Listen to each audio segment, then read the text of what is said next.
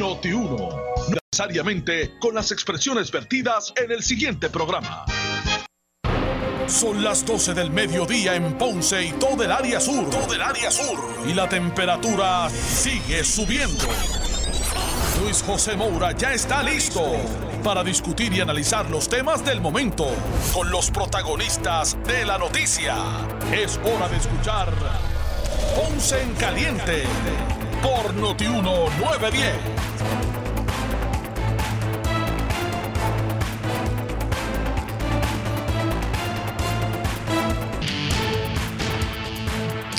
Bueno, saludos a todos y muy buenas tardes. Bienvenidos. Soy Luis José Moura.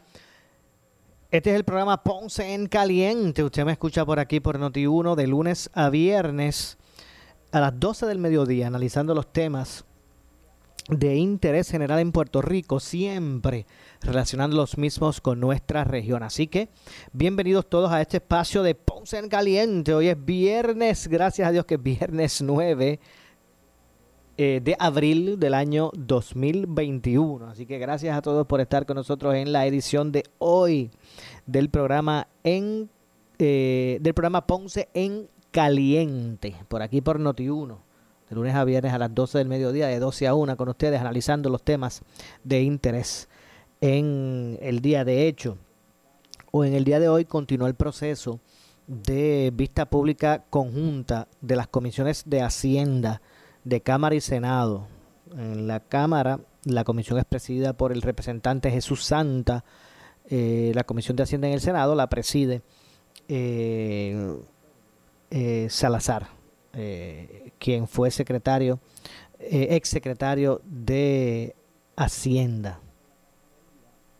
Así que vamos a pasar en unos minutos a escuchar el desarrollo de la misma. Esta, estas comisiones conjuntas, estas comisiones conjuntas son como parte de un proceso de investigación para conocer el estado de situación fiscal de todas y cada una de las agencias, dependencias, empresas o eh, corporaciones sin fines de lucro, debo decir, eh, eh, cuasi públicas, ¿verdad? Este, corporaciones públicas. y se pretende pues hacer una radiografía de las finanzas de cada una de las dependencias del gobierno, incluyendo, como dije, corporaciones públicas, entre otras. Hoy el turno es para el director ejecutivo de ACES, eh, que es la administración que maneja ¿verdad? lo que es el seguro de salud público. Eh, y en ese sentido, pues en este momento el senador Rubén Soto está haciendo sus preguntas al licenciado Jorge eh, Galba, quien es el director ejecutivo de ACES. Vamos de inmediato a pasar parte de lo que escuchar en vivo, lo que está ocurriendo en este proceso de vista pública. Vamos a escuchar. Yo hace muchos años representé la Asociación de Garantía y representaba una aseguradora que estaba en liquidación, pero eso fue hace más de 20 años. Te hablo sobre los servicios profesionales eh, que va a emitir eh, la agencia eh, y trajo algo que es muy importante. Yo creo que para nosotros como legisladores, especialmente para este servidor como presidente de la Comisión de Salud del Senado y para el pueblo de Puerto Rico, y es específicamente presentar el RFP de los servicios profesionales. Ya usted tiene detallado cómo se va a presentar y me explico. Hay dos formas básicas esenciales de presentar los RFP. Uno, el concepto general y el otro que es detallado y específico, similar a cómo se hacen las subastas públicas que requiere la ley del Contralor de Puerto Rico me está preguntando qué, qué, forma está adquiriendo estos. ¿En qué forma? son, son, son, tienen el requisito de formalidad que se establece para la subasta pública.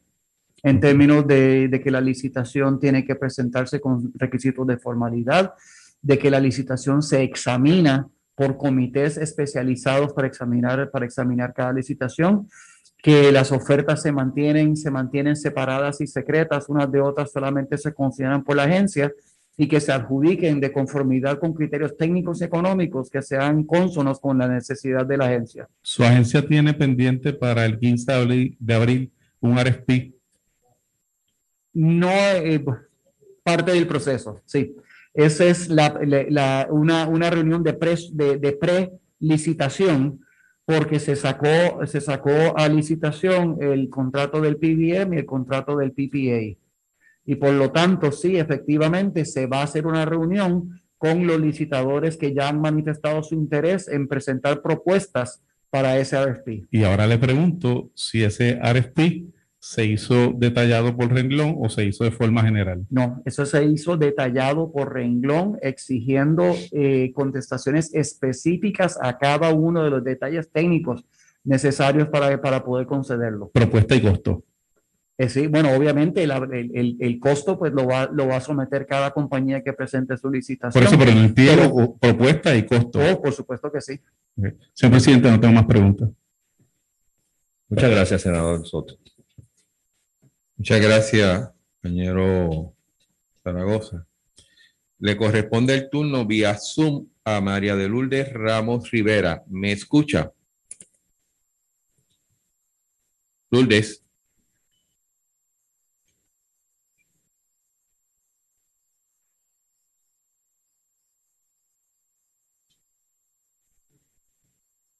Eh, necesitamos, Lourdes, que quite el mute para poder escucharte acá y que puedas hacer tu turno de preguntas. Señor presidente, ¿me escucha ahora? Ahora fuerte y claro. Empiece con su turno de preguntas, 10 minutos. Eh, sí, hemos estado escuchando la vista atentamente. Compañero Juan Oscar Morales hizo unas preguntas que ya yo tenía en mi agenda y fueron contestadas eh, de acuerdo a mi, al criterio que yo estaba esperando. Voy a continuar conectada, escuchando y eh, eh, escuchando las demás preguntas de los compañeros, pero por lo pronto no tengo preguntas adicionales, señor presidente, y le agradezco mucho a los distinguidos deponentes. Con mucho gusto. Muchas gracias, compañera María de Ramos Rivera. Paso entonces el turno al Senado. Muchas gracias, señor presidente. Eh, señor Galva, usted llega allí, llega a la agencia como resultado de la destitución de la anterior directora ejecutiva por actos de corrupción. No, no, no. Eh, cuando la antigua directora Ávila eh, resulta, resulta acusada, se nombró interinamente a una persona que era la subdirectora, a Yolanda García, y la señora García asumió el control de la agencia hasta que yo fui contratado por la agencia para, para fungir como director ejecutivo aprobado por la Junta de Directores de, de ACES. Muy bien. ¿Usted nos puede resumir, o refrescar la memoria a los miembros de la comisión de cuáles fueron los eventos que provocaron esa acusación y qué medidas usted ha tomado para evitar situaciones similares en el futuro? Sí, por supuesto, senador, con mucho gusto. la esencia de la acusación que se, que se hizo en contra de la antigua directora ejecutiva fue el haber compartido información confidencial con respecto de contratación que estaba pendiente ante la agencia con uno de los contratistas que estaba, que estaba en ese momento, ese señor Vázquez Piñol.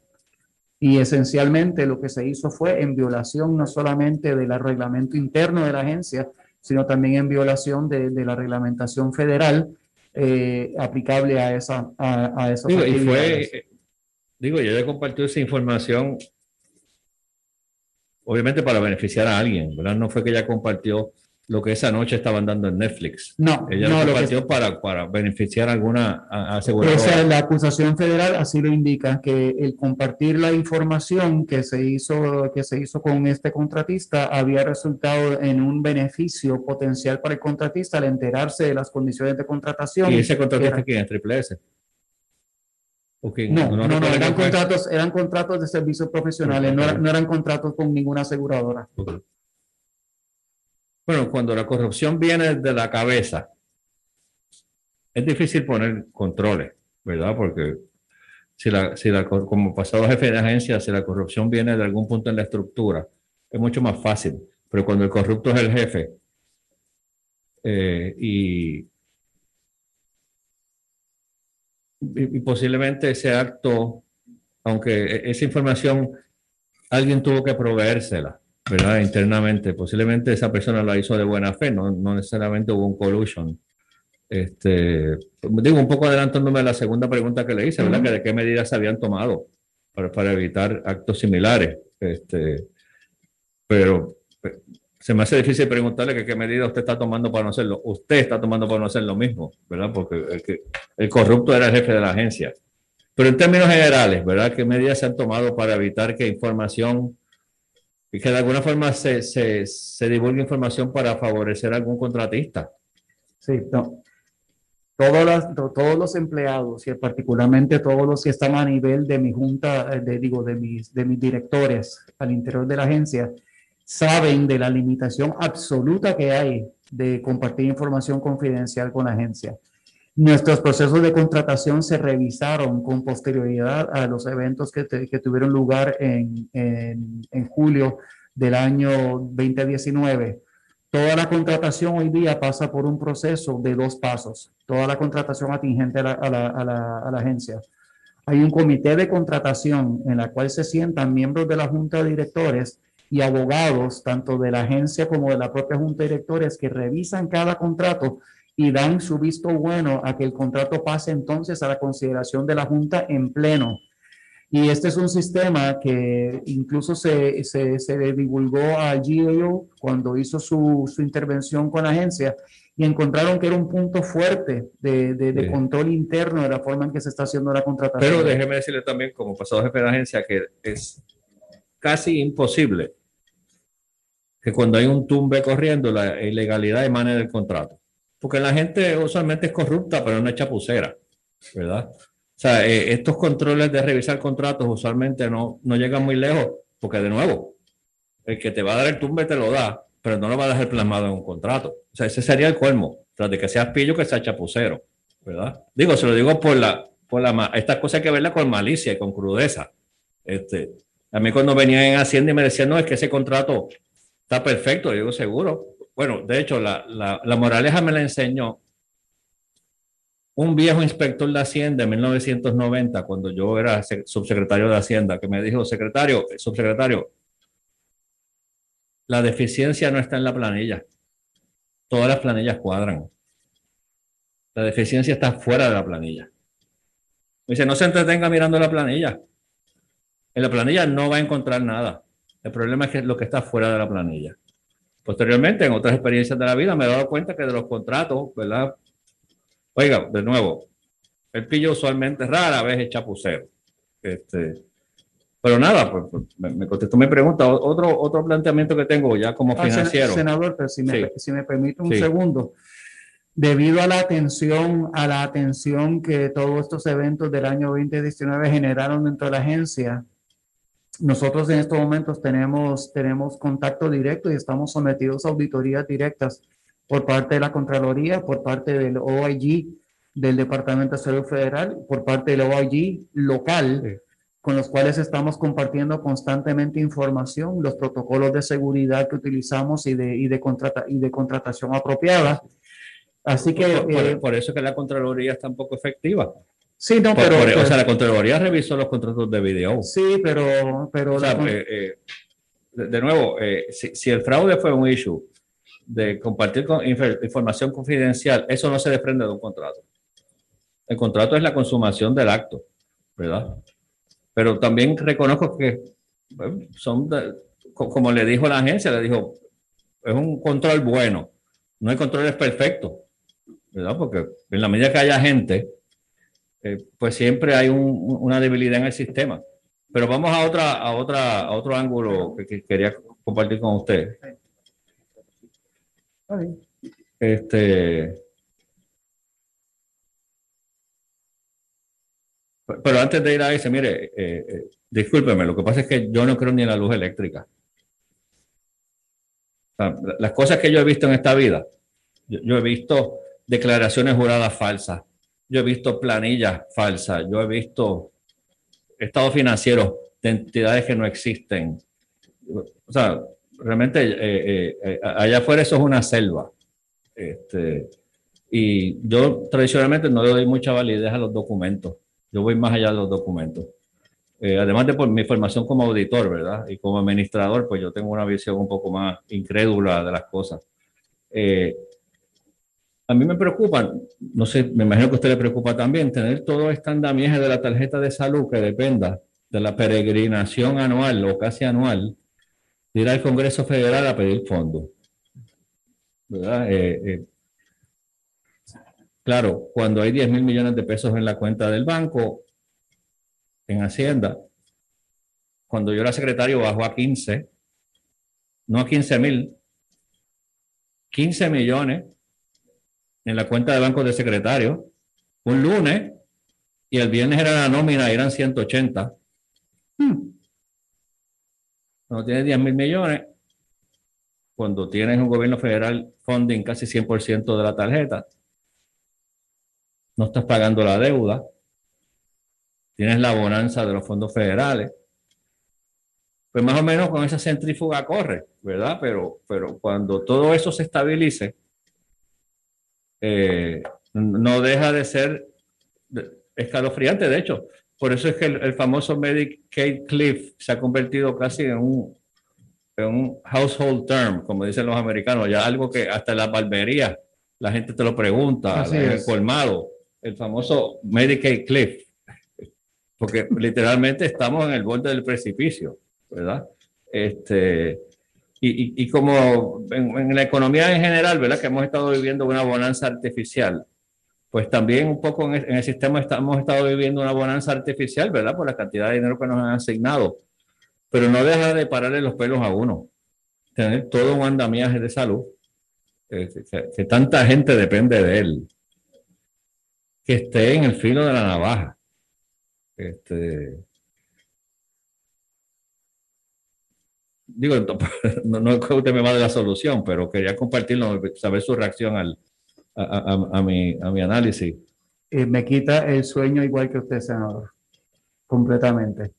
Ahora, eh, quería nada más señalar que en términos, en términos comparativos, eh, el FMAP más bajo que existe en los estados. ¿Y ese término qué? FMAP es el Federal, el Federal Medicaid Assistance Percentage, que es la cantidad de dinero que aporta el gobierno federal y se parea con los, los, los fondos estatales. Sí.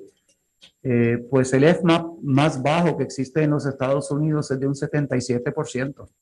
Por lo tanto, en todos los estados, eh, el gobierno federal paga la, la, la, inmensa mayoría de la cuenta por el programa Medicaid. En ese, en ese sentido, nada más para ilustrar que Puerto Rico no es, no es un caso excepcional, es más bien un caso que se parece al Sí, lo que pasa es que la tarjeta de nosotros va más allá de Medicaid, ¿verdad?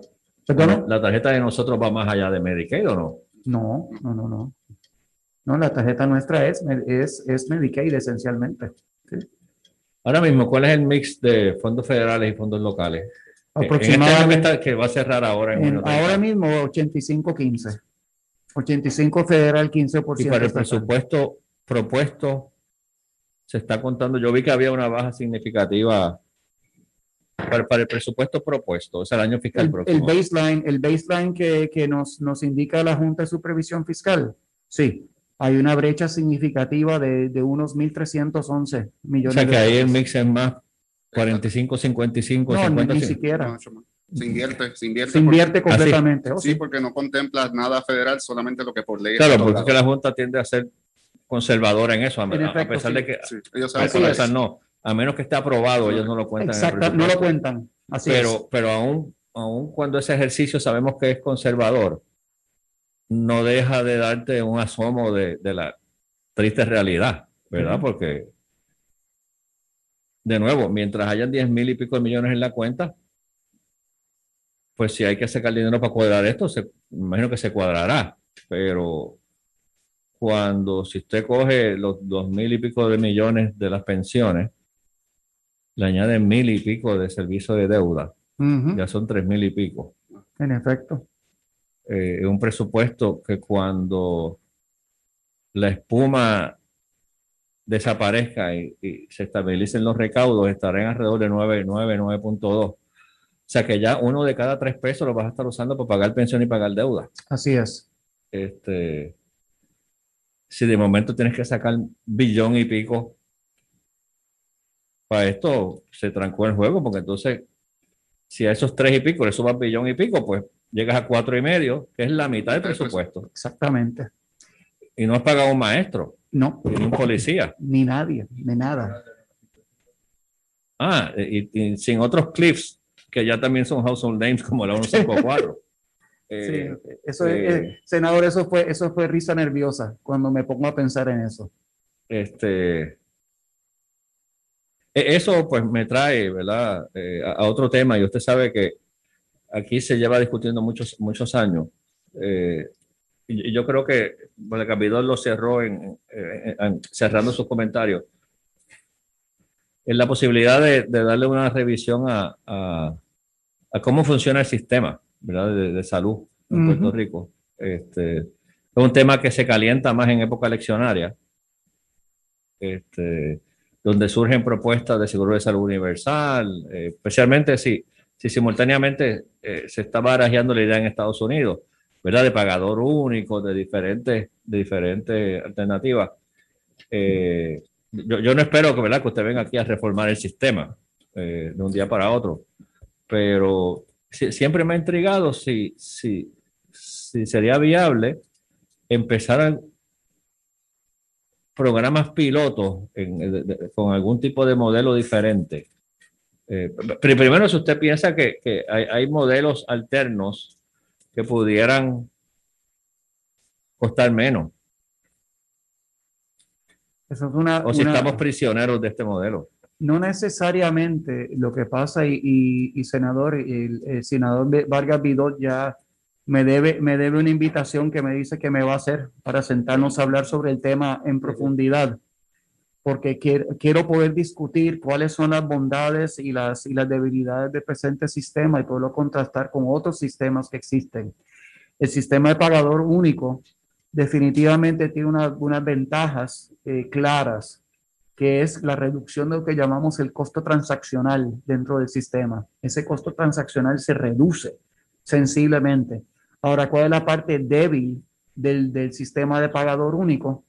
Pues eh, típicamente hablando, las empresas públicas no tienden a tener la eficiencia y la eficacia y la costo efectividad de las empresas privadas. Seguro. Y eso es un problema que vimos bajo el, el, antiguo sistema de salud, cuando Puerto Rico administraba todo un sistema hospitalario, de que en los últimos años, antes de la privatización del 93, se caracterizaba por las carencias, por las deficiencias en el servicio, por la incapacidad de poderle proveer, de poderle proveer acceso a los pacientes que buscaban servicios en el sistema público. En ese sentido, eh, yo creo que la creación de la tarjeta de salud implicó un, cambio de orden de magnitud en el acceso de las personas a servicios de salud de, primer nivel. Bajo el, antiguo sistema, teníamos dos sistemas segregados, separados. Tenemos un apartheid sanitario, por decirlo de alguna forma. El que podía pagar un hospital público, eh, privado, recibía buen servicio de salud el que tenía que ir a un hospital público tenía una experiencia horrorosa en muchísimos casos. Eso tendió a modificarse cuando la tarjeta de salud eh, se puso en, vigor ahora. El señor presidente mencionó una cuestión que es, muy, eh, que es muy correcta desde un punto de vista histórico. Cuando se monta todo el tema de la tarjeta y de la reforma de salud, se hizo un planteamiento que este sistema iba a ser por lo menos parcialmente autofinanciable. Y eso no resultó ser el caso. Y yo siempre he pensado que el pecado original de nuestro sistema era que no era autofinanciable, sino que, que, dependía de aportaciones cada vez mayores del fondo, del fondo general y eventualmente también del fondo de, de fondos federales. Ese es el gran defecto de nacimiento. Y entonces un gran defecto de nacimiento. Una bola de nieve que ha ido creciendo y, y, mientras, mientras podíamos coger fiado, pues nadie se daba cuenta cuando se trancó el bolo y la economía se trancó también, pues ahí de momento todo colapsa. Y entonces, pues, eh, que, entonces resalta el, el, el, costo tan brutal del, del sistema. Y es un costo, eh, senador. Eh, antes de que usted llegara, se me hizo una pregunta con respecto de, los gastos eh, administrativos asociados eh, a, los programas de, a los programas, digo, a las aseguradoras. Y fue precisamente el senador Vargas, Vargas Vidot. yo le mencioné que evidentemente las, las, aseguradoras no son perfectas y hay una serie de cosas que podrían hacer mucho mejor pero nuestros contratos son muy agresivos en términos de lo que se llama el medical loss ratio. Quiere decir, lo que se le paga a los proveedores de salud por los servicios que prestan por parte de las aseguradoras es de 92%. Y solamente 8% de, del gasto de las aseguradoras se dedica a los gastos administrativos y al, y al margen de la aseguradora. En un seguro típico, el MLR es mucho más bajo, oscila entre un 80 y un 85%, queriendo decir que la aseguradora eh, recibe para gastos administrativos y para su, para su margen de 15 a 20% del, del gasto prima total. Ese 8% de millones, ¿cuánto sería? Y un cómputo de servilleta. Vamos 300, 200 y pico millones. De los 3 de los 3.5 3.5 billones multiplicado por, 260 260 por, ahí. por así correcto. Bueno tengo que hacer la pausa regresamos con más de esta vista pública de las comisiones de Hacienda Cámara y Senado. Pausamos y regresamos.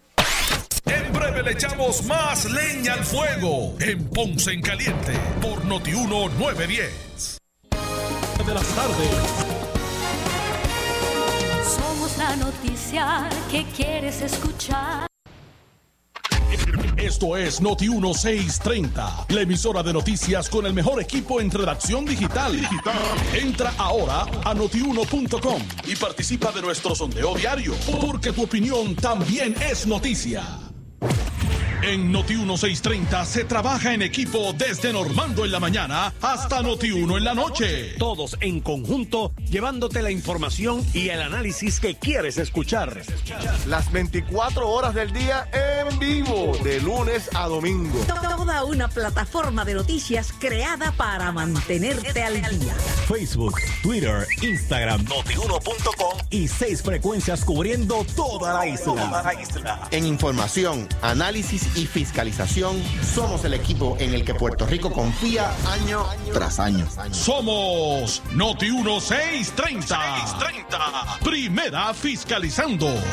Noti Prepárate paso a paso para reintegrarte al mundo laboral. Si estás desempleado, United Way de Puerto Rico junto a asesores financieros comunitarios te invitan a participar de talleres virtuales gratis sobre apoyo emocional, manejo de tus finanzas, cómo crear tu carta de presentación a través de tu resumen y estrategias para una entrevista exitosa. Espacios limitados. Regístrate hoy. Llama al 211 o accede a pasoapasopr.com. Habrá incentivos para quienes completen los talleres. Por su calidad de servicio. Por su conveniente horario. Así es el Laboratorio Clínico Profesional Emanuel, siempre brindándote un servicio de excelencia, con tecnología precisa y avanzada para un resultado confiable. Un laboratorio completo. Y los resultados los recibo rápido y hasta por email. Con servicio a industrias y también a domicilio. Haz de Laboratorio Clínico Profesional Emanuel tu laboratorio de confianza. Ese es el mío. Y el mío también. En Juana Díaz, llámenos al 260-5504 o al 580-0080. ¡Esto sigue!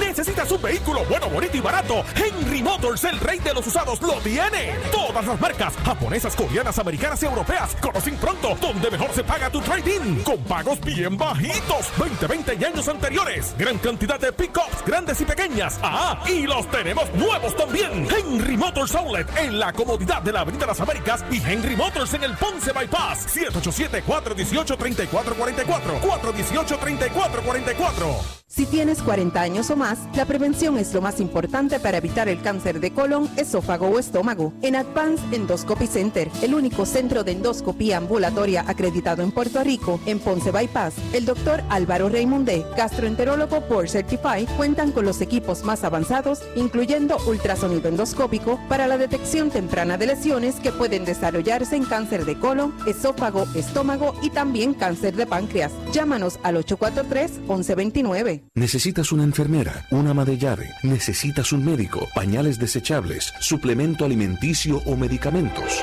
En Hospicio La Paz podemos ayudarle. Hospicio La Paz le provee a cada paciente de enfermedad terminal todos los servicios de cuidado médico en su hogar, a la vez que le ofrece apoyo y soporte emocional y espiritual tanto al paciente como a sus familiares. Hospicio La Paz. Llame gratis al 1-800-981-0032. 1-800-981-0032. En SC cambiamos el juego. Ya no tienes que ir, ya no tienes que llamar. Ahora lo resuelves todo por WhatsApp. Si chocas o te chocan, envíales un mensaje al 787-999-4242. ASC la sacó del parque. Innovación, eficiencia, velocidad, desempeño, experiencias de manejo insuperables en el Lexus Performance, APR desde punto 98 y mantenimiento de 4 años o 50 mil millas. Ahora en Lexus de San Juan y Ponce. Somos Noti 1630. Noti 1630. Primeros con la noticia. Noti 1630 presenta un resumen de las noticias que están impactando a Puerto Rico Buenas tardes, soy Luis Dalmau Domínguez. Si usted escucha Noti 1630, primeros con la noticia, última hora 1231. Señores, de inmediato a las salas de redacción Rafael Rafi Jiménez con el compañero Jerry Rodríguez. Adelante, Jerry. Gracias, compañeros. Saludos a la audiencia. Tengo conmigo al ayudante general de la Guardia Nacional, el general José Reyes. Gracias por estar con nosotros, general. Gracias a ti, Jerry, por la oportunidad. Bueno, general, entre las múltiples llamadas a la redacción de Noti1, sabemos que el gobernador eh, anunció en su mensaje que el lunes dará comienzo a la vacunación a todas las personas mayores de 16 años, o sea, de 16 años en adelante. General, ¿cuál va a ser la logística para llevar a cabo esta vacunación? En efecto, Jerry, eh, de- a partir de este lunes, toda persona mayor de 16 años se puede vacunar. Es importante mencionar que la vacuna que aplica para jóvenes de 16 y 17 es la vacuna de Pfizer. Personas mayores de 18 puede ser cualquiera de las tres vacunas disponibles, lo que es Pfizer, Moderna, Johnson Johnson. Hay cerca de 600 proveedores en Puerto Rico, así que exhortamos a todo el pueblo de Puerto Rico a hacer las citas necesarias para proceder con esa vacunación tanto eh, farmacias de la comunidad, también está CVS, Walgreens, la Guardia Nacional. Si usted se va a vacunar en uno de los centros de la Guardia Nacional, estamos utilizando Pfizer, así que si es mayor de 16, puede ser en uno de los centros de la Guardia Nacional. Eh, lo puede hacer a través de la página de salud y la aplicación de turnos PR. Si jóvenes de 16 y 17 tienen que venir acompañados por sus padres o por su tutor, eh, o tutor o tutora legal. General, para aquellas personas que pudieran no tener el acceso a la tecnología y necesitaran sacar un turno, ¿qué debe hacer? Por eso te mencionaba, eh, eh, Jerry, es importante que eh, farmacias de la comunidad vayan a la página del Departamento de Salud donde se menciona las cerca de 70 eh, farmacias de la comunidad que están disponibles o, acercarse a las farmacias más cercanas a sus hogares. También los hospitales están ah, vacunando como parte de este esfuerzo lo que son grupos 330, lo que son este grupos IPA, clínicas 330. Así que hay cerca de 600 proveedores que pueden facilitar ese proceso de vacunación a nuestro pueblo. O sea, para recapitular entonces, cualquier ciudadano que no se haya vacunado, 16 años, eh, menor de 21 años, debe ir acompañado de un adulto, el padre, encargado o tutor de, esa de ese joven o ese adolescente. Y entonces lo que tiene que hacer para tomar un turno, debe entrar a la página del Departamento de Salud. De no ser así, no tener acceso a la tecnología, lo que debe hacer entonces es acercarse a cualquiera de las farmacias, incluyendo farmacias de la comunidad, para que le asistan en esto.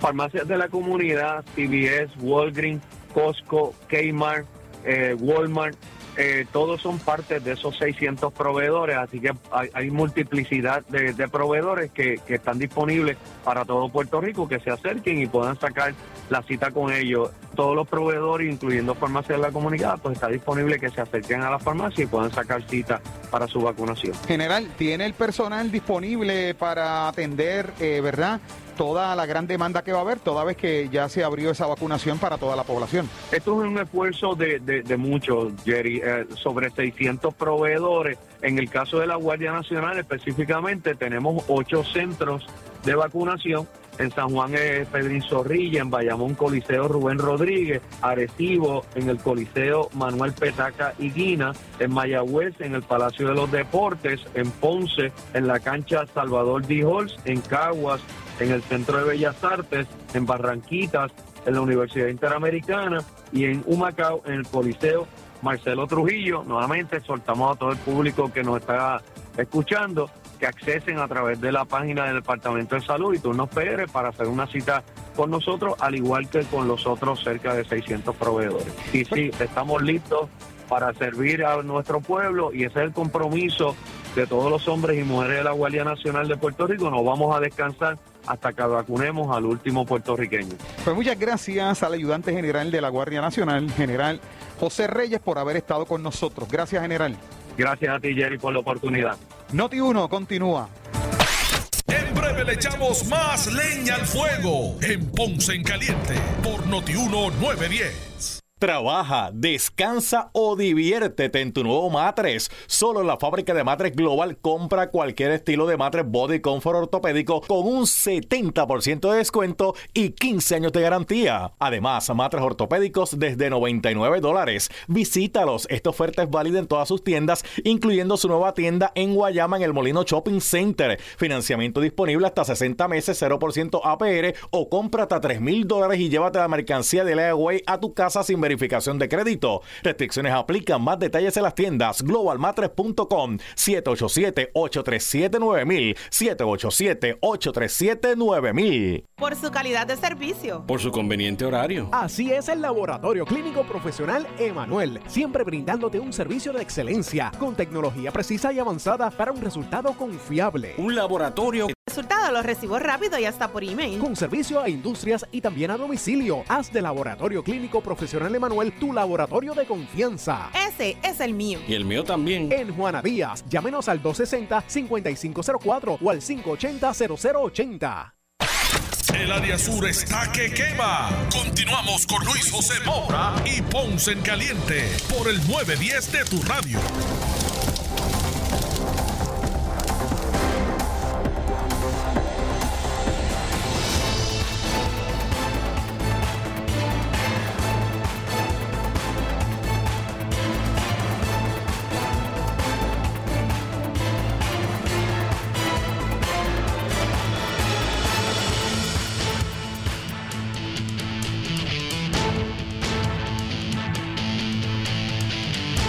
Estamos de regreso. Soy Luis José Moura. Esto es Ponce en Caliente. Usted me escucha por aquí por Noti1 de lunes a viernes a las 12 del mediodía. Buen provecho para los que están almorzando en este momento. Gracias por acompañarnos en la edición de hoy del programa Ponce en Caliente. Aquí analizamos los temas de interés general en Puerto Rico. Eh, decía que eh, sigue su, su curso, el- la vista de las comisiones conjuntas de Hacienda, tanto de Cámara como Senado, y que están eh, investigando las finanzas del gobierno de Puerto Rico, el estado de situación financiero de todas las dependencias y corporaciones públicas.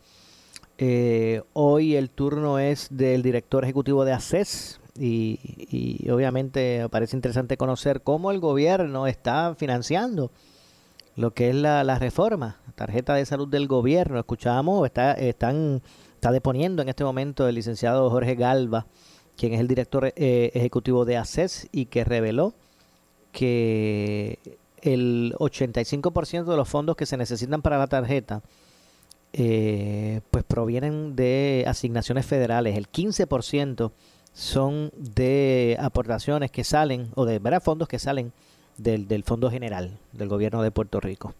Eh, pero vamos a continuar escuchando en este momento lo que está ocurriendo en vivo en eh, esta, esta, esta vista pública. tarea de hablar intensamente con los grupos primarios y les he pedido información directamente a los grupos primarios debido a la preocupación que yo tengo de que los grupos primarios estén haciendo efectivamente su trabajo o no. Digo, eso puede ser una gestión también que esté a nivel ya más arriba, a nivel del Departamento de Salud, ¿verdad? Todo ese proceso de ese esfuerzo educativo y demás. Bueno, yo diría que yo diría, senador, que debe ser un esfuerzo conjunto porque nuestros contratos con las aseguradoras establecen unas obligaciones específicas de prevención, de educación, de modificación de estilos de vida, etcétera, que se incluyen como parte de la prima que se les paga. Ok. Sí, ese, es- ese es un área que quisiéramos tener la oportunidad de ver con más detalle. Por porque, supuesto que sí, con mucho Digo, sus gusto. mismas estadísticas lo dicen, ¿verdad? Si cuatro de, de, de cinco, pues cuestión de estilos de vida, pues Ahora, senador, ayer, ayer que estuve, que estuve en un centro 330, eh, es, no me acuerdo el nombre ahora, que, que se encuentra allá en barrio, en barrio obrero. Health Promed, exactamente. Edificio precioso. Estuve hablando con la directora ejecutiva del centro y le dije, porque esto es un centro, puro centro primario, puro centro primario. No tienen ni siquiera sala de emergencias. Eso lo que tienen es, es cuidado primario típico. Eh, ginecólogos, médicos internistas, pediatras, etcétera. Y yo le pregunté, licenciada, ¿cuál encuentra usted que es el reto más grande para que la prevención funcione?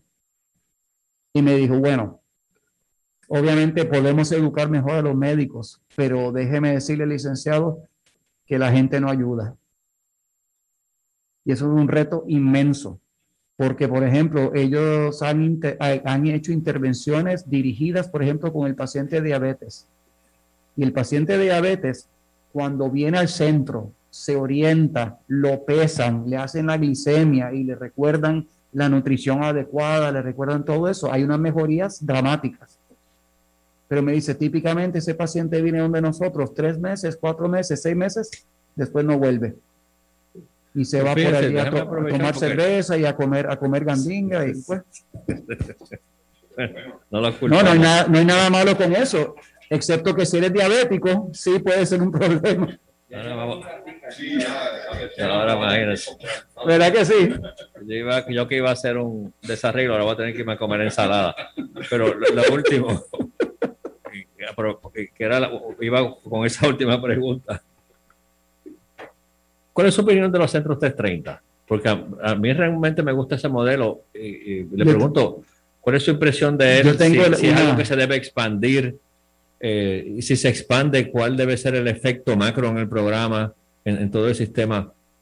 Yo creo, yo creo que el modelo de los Por ejemplo, el centros de, el de- 330, el de Naranjito es brutal también. Sí. No sé si he tenido la oportunidad de ir. Yo le tengo un, un aprecio, un aprecio particular al modelo 330.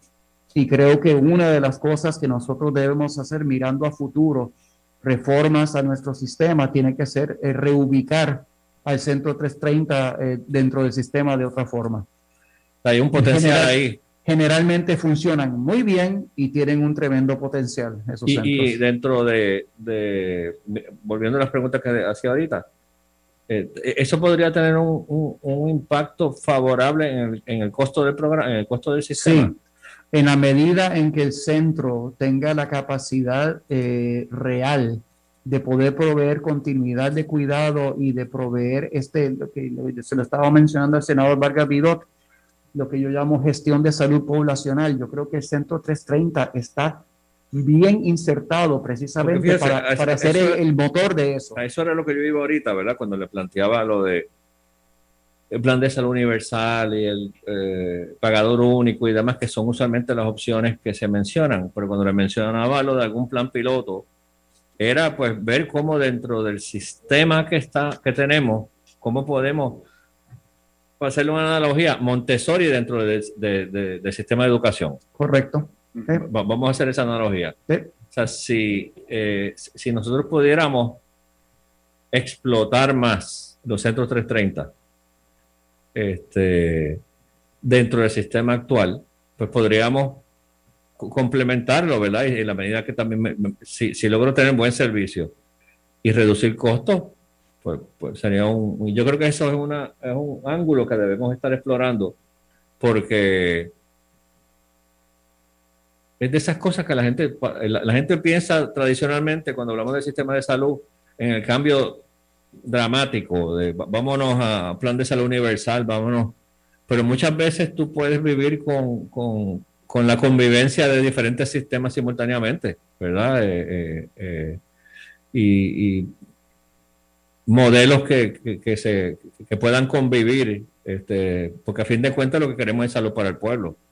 Así que yo creo que en esa conversación que va a tener con Vargas Vidal, que ahora me incluyo a mí, pues yo, yo me gustaría tener la oportunidad de explorar lo de los centros 330. De verdad que, digo, invito a todos, digo, no todos, pues no somos muchos, a los compañeros presentes también, porque me, creo que hay un potencial interesante que de pasa, acuerdo. que pasa desapercibido. Yo estoy completamente de acuerdo con usted y de hecho yo tuve unas conversaciones muy interesantes con el antiguo secretario de salud, con Eduardo Vázquez Quintana.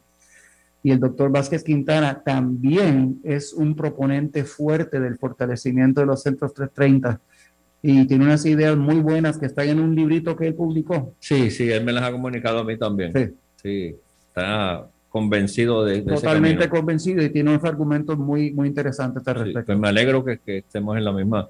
Pues no tengo más preguntas, señor presidente. ¿Qué pa- Sí. Compañero Oscar, rapidito. Eh, había un caso de el 330 de Loíza que estaba en ah, el concilio, estaba ante la Administración de Seguros de Salud que se resolvió en los tribunales.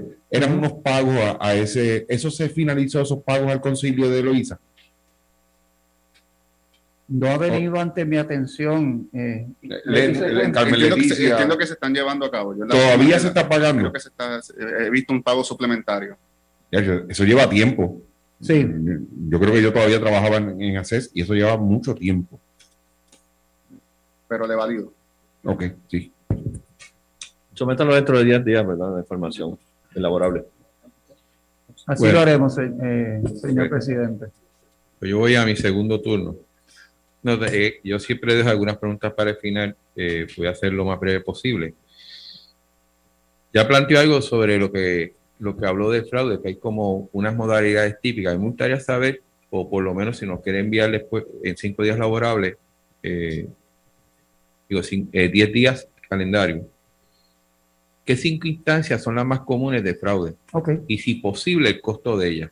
ok, perfecto. Eh, y, y yo creo que es preferible en su momento, no sé si la miden o no, pues también también una constancia, porque cuando uno audita o da seguimiento a algo, uno busca lo más. Le vamos, le vamos a proveer un, un sneak preview de, las, de los informes que nos da COMP a ese respecto, porque para que vea más o menos cómo es que funciona el sistema y cuáles son los indicadores que estamos midiendo. En un momento dado, planteó que el paciente iba a un médico primario, ¿no? Ujú, correcto. Y, y ahora tiene abierta y un especialista. ¿Cuál, de los dos mecanismos debe ser el más efectivo o el correcto? Bien, dentro de nuestro sistema, definitivamente un sistema de cuidado coordinado, el médico primario sigue siendo el pilar del sistema. Y el senador Vargas Vidot mencionó algo, algo muy importante, que la visión de la medicina primaria se tiene que, que potenciar y se tiene que cambiar. Hay que redefinirla, porque definitivamente eh, la prevención hay que invertir más en prevención, esa es mi opinión. Y Hay que invertir más en prevención y en prevención efectiva. Porque eso sí, eventualmente no va a ser, no va a pasar ni siquiera en un año ni en dos años. Pero eventualmente, después de tres, cuatro, cinco años, un buen trabajo de prevención se convierte en una disminución de la carga sobre el sistema. A medida que disminuimos las hospitalizaciones, las complicaciones de salud, la necesidad de visitas a, a especialistas. ¿Por qué? Porque tienes una población a la cual están manteniendo más sana, a diferencia de esperar que se enferme para O intervenir. sea, que puede entender que la dirección que está buscando haces ahora es movernos otra vez a la parte del, del cuidado primario como primera opción y eventualmente Nunca nos hemos alejado de esa, de, de esa visión. Lo que pasa que paciente- es que con, la, con el perdón, lo que pasa es que cuando ocurrió la emergencia de salud, se dispensó el requisito de referido, pero ya ese requisito se restableció. Así que en ese momento pues estamos funcionando de conformidad con el sistema. en la cuenta de cuentas a pagar dice otro. ¿Puede especificar más o menos qué Eh, son ¿qué- esos otros? ¿Qué página se está o qué Estamos tabla? en el presupuesto. Una cuenta, digo, eso lo tiene casi todo el presupuesto, cuentas por pagar o cosas El other income. O- ¿Qué tabla está? ¿En qué tabla está el presidente? Tengo Bueno, vamos a continuar. Tengo, tengo que hacer una pausa. Continuamos con el segmento final de esta eh, vista pública en el día de hoy de las comisiones de Hacienda de Cámara y Senado, donde depone el presidente de ACES, el licenciado Jorge Galva. Vamos a pausar, regresamos con más.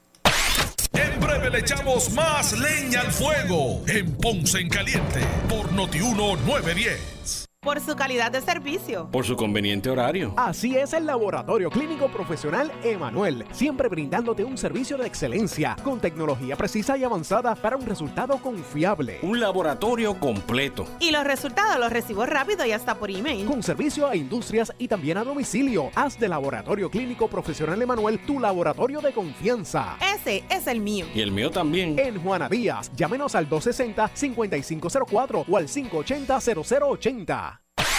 El área sur está que quema. Continuamos con Luis José Moura y Ponce en Caliente por el 910 de tu radio.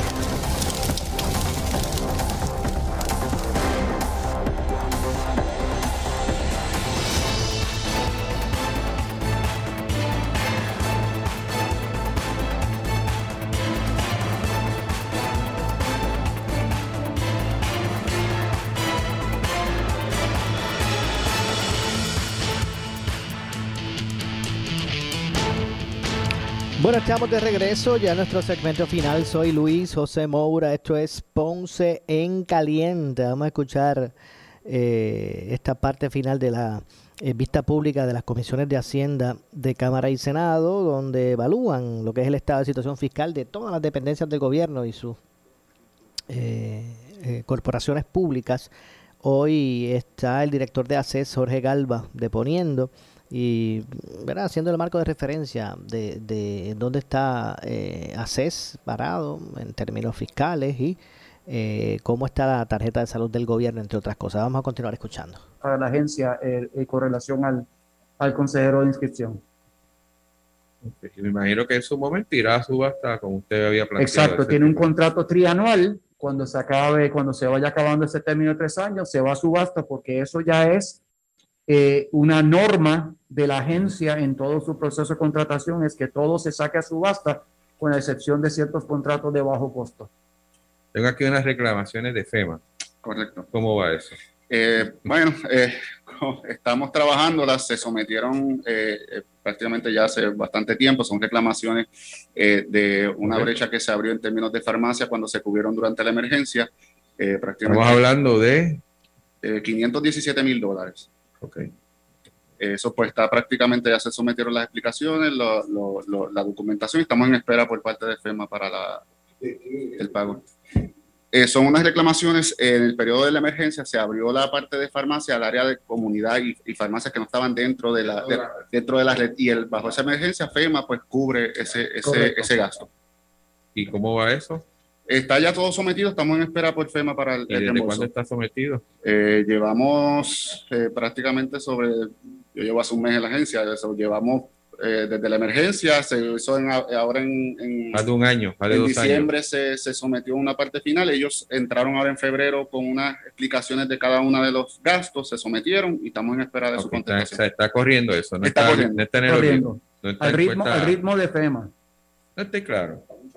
Los alcaldes a nosotros nos hablan de ese ritmo ahí. Yo realmente no tengo más preguntas. Eh, compañero senador Vargas Vido. es solamente ver eh, el impacto de, la elementos externos. Actualmente se están llevando eh, a las cortes eh, demandas que se incluyen las droguerías que, que son proveedoras de medicamentos en Puerto Rico, las demandas por el, por el abuso de opiáceos, eh, Ah, Oxycontin, Percocet, Tramadol, eh, fenta- fentanil. Eh, ¿Ustedes han medido el impacto que va a tener eso en, en la provisión de medicamentos? Porque las droguerías en Puerto Rico son diferentes a las droguerías en los Estados Unidos y eh, tengo entendido que se están, están en proceso de ser demandadas eh, con, un, con un impacto económico eh, significativo para la operación de esas empresas que son puertorriqueñas. No, no, senador, nosotros no hemos pasado Pues, por pues, el proceso de cuantificar esa, esa- ese Yo le potencial. sugiero que lo, que lo vea porque en realidad pu- pudiera eh, causar hasta el cierre de alguna de las droguerías que... Ok. eh, Pues es un, eso es algo que hay que considerar, definitivamente. Y le agradezco que me haya, que me lo haya puntualizado. Pues nada, eh, no habiendo más preguntas de los compañeros, le damos las gracias por haber estado aquí y haber contestado las preguntas. Sé que es medio tedioso, ya es casi la una de la tarde. Eh, con esto, quedando excusado, La Comisión de Hacienda y Presupuesto de la Cámara de, la Cámara de Representantes cierra sus trabajos hoy, 9 de abril del 2021, viernes a las 12 y 55 de la tarde, deseándoles a todos un buen fin de semana. Igualmente, y muchas gracias por la oportunidad y siempre cuenten con que ACES cumple con su obligación de informar a la legislatura con respecto de lo que, de lo que la agencia está Pues haciendo. de, de la parte de la comisión de acá, cerramos ahora. Bueno, ya escucharon el desarrollo de esta vista pública de las comisiones de eh, Hacienda, tanto de la Cámara como del Senado de Puerto Rico, eh, donde se evalúa la situación fiscal de las dependencias del, del gobierno de Puerto Rico. Eh, hoy estuvo deponiendo el licenciado Jorge Galva, que es el director ejecutivo de ACES, para ¿verdad? plantear el estado de situación fiscal de lo que es la agencia eh, y su eh, responsabilidad referente a lo que es la tarjeta de salud del gobierno de Puerto Rico. Entre algunos datos que salen a relucir, eh, pues el presupuesto total para financiar la tarjeta de la, reforma de ese plan de salud eh, público eh, pues eh, revela el licenciado Galva que el 85% de los fondos que nutren la tarjeta de salud del gobierno de Puerto Rico, el seguro público de salud, el 85% proviene de fondos federales, el 15% proviene de fondos del gobierno de Puerto Rico, de, ese, de ese fondo general. Eh, eso fue uno de los asuntos que también pues se estableció en esta en este proceso. De hecho, también se hoy en esta, o, o, esta- o ha estado comunicando Jorge Galva en unión a la comisionada residente y- y esto es un aparte de lo que fue la vista de hoy, esa vista que acabamos de escuchar. eh, y es que se amplió el, el universo de personas elegibles para la reforma. Eh, cambiaron estos estándares de ingresos donde eh, pues prácticamente eh, eran unos niveles de, pobreza, que es el marco de referencia que ellos usan para, para, para saber si usted cualifica o no. para la tarjeta, pues eran bastante bajos. Ahora se elevaron esos estándares para que muchas otras personas aún eh, con ¿verdad? un ingreso eh, regular por trabajo, pues puedan tener acceso a ese plan de salud del gobierno de Puerto Rico. Eh, también se busca, pues obviamente, incentivar eso, el trabajo. Eh, se desalentaba mucho, se desalentaba mucha gente a- a salir a buscar empleo cuando al momento de conseguirlo, pues tenían que, ya no clasificaban o cualificaban para la tarjeta de salud, si estaban eh, beneficiándose de algún servicio de vivienda pública, pues les retiraban también el, el beneficio o le establecían un- una cantidad a pagar. Eh, pues eh, ahora con estos estándares adicionales donde una persona pues puede ganar y puede trabajar y tener unos ingresos y aún así cualificar para la reforma, pues incentiva que también pues la gente salga eh, precisamente a buscar eh, empleo. Así que ahí escucharon lo, el desarrollo de esta vista que acaba de conclu- concluir, como ustedes escucharon, de conjunta, tanto de la Cámara como del Senado de Puerto Rico. Eh, Juan Zaragoza preside la comisión en, la, en el Senado. Jesús Santa preside la comisión, pero en, en la Cámara de Representantes. Bueno, lamentablemente se nos ha acabado el tiempo. Yo regreso el lunes con más. Que tengan un eh, excelente fin de semana. Muy buenas tardes. Escuchas WPRP 910, Noti 1 Ponce. Pena, ¿verdad? Papi, ¿y, y esta revista? Cinco años más tarde. Papi, ¿por, por qué tú siempre le gritas a mami y le das? Bueno, porque aquí el que mando soy yo y punto. Y aquí se tiene que hacer lo que yo diga. Diez años más tarde. Pero hijo, ¿qué hiciste? No le preguntes a tu hijo en el futuro qué hizo, si lo que aprendió fue lo que vio de ti. Quizás le toque pagar a él tu irresponsabilidad al momento de educarlo. Respeta a la mujer y da el ejemplo a